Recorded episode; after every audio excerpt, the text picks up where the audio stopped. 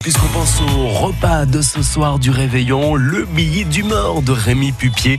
Un billet d'humeur culinaire hein, et gourmand. Il nous fait partager tous les jours ses coups de cœur, ses coups de gueule, ses impressions. Rémi, bonjour. Oui, bonjour Farid.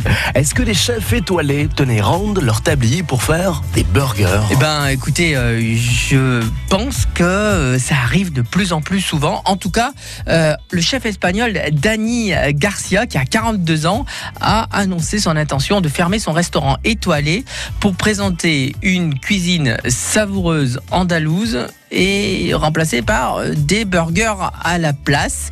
Euh, c'est quand même dingue. Un restaurant, à peine un mois, il avait trois étoiles et voilà. C'est euh, un steakhouse maintenant, comme ils disent. bref, le pays des burgers. c'est à Marbella. il avait un autre magasin à Madrid, un autre au Qatar. Et là, eh ben, est-ce peut-être une nouvelle façon de fonctionner des chefs? Jusqu'à présent, ils s'accrochaient à leurs étoiles comme leurs aînés et ils travaillaient toute leur vie à gagner et à les conserver. Et là, hmm. bah, peut-être est-ce un changement. Alors le burger, est-ce qu'il serait devenu un ex-emblème de la malbouffe? Le burger n'est plus l'emblème de la malbouffe. Loin s'en faux, produit iconique de la malbouffe, peu cher, se dégustant avec les doigts, il a gagné de nouveaux galons. Ces dernières années, il s'est invité à la table des enseignes à la mode, estampillé Burger Premium, s'il vous plaît.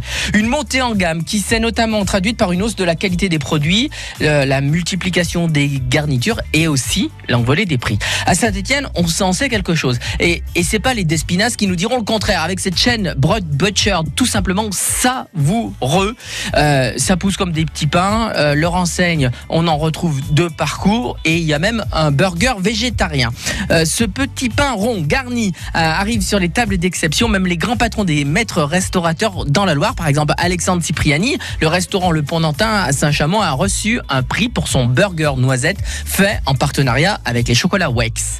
Thierry Marx a défié le champion de France de burger, Vincent Bocara, dans les cuisines du Palace parisien. Bref, cette année, au réveillon, certains disent que la tendance serait burger foie gras ou burger langouste. Voici la bonne bouffe et pourvu euh, que nos sempiternels repas s'éternisent encore longtemps avec nos couteaux et nos fourchettes, moi, personnellement, j'aime bien. C'est aussi du lien avec la famille, avec les amis et ça, c'est aussi important. Régalez-vous, vive les couteaux, vive les fourchettes. Merci Vous retrouvez hein, le billet d'humeur culinaire et gourmand de Rémi Pupier sur l'appli mobile France Bleu et sur francebleu.fr.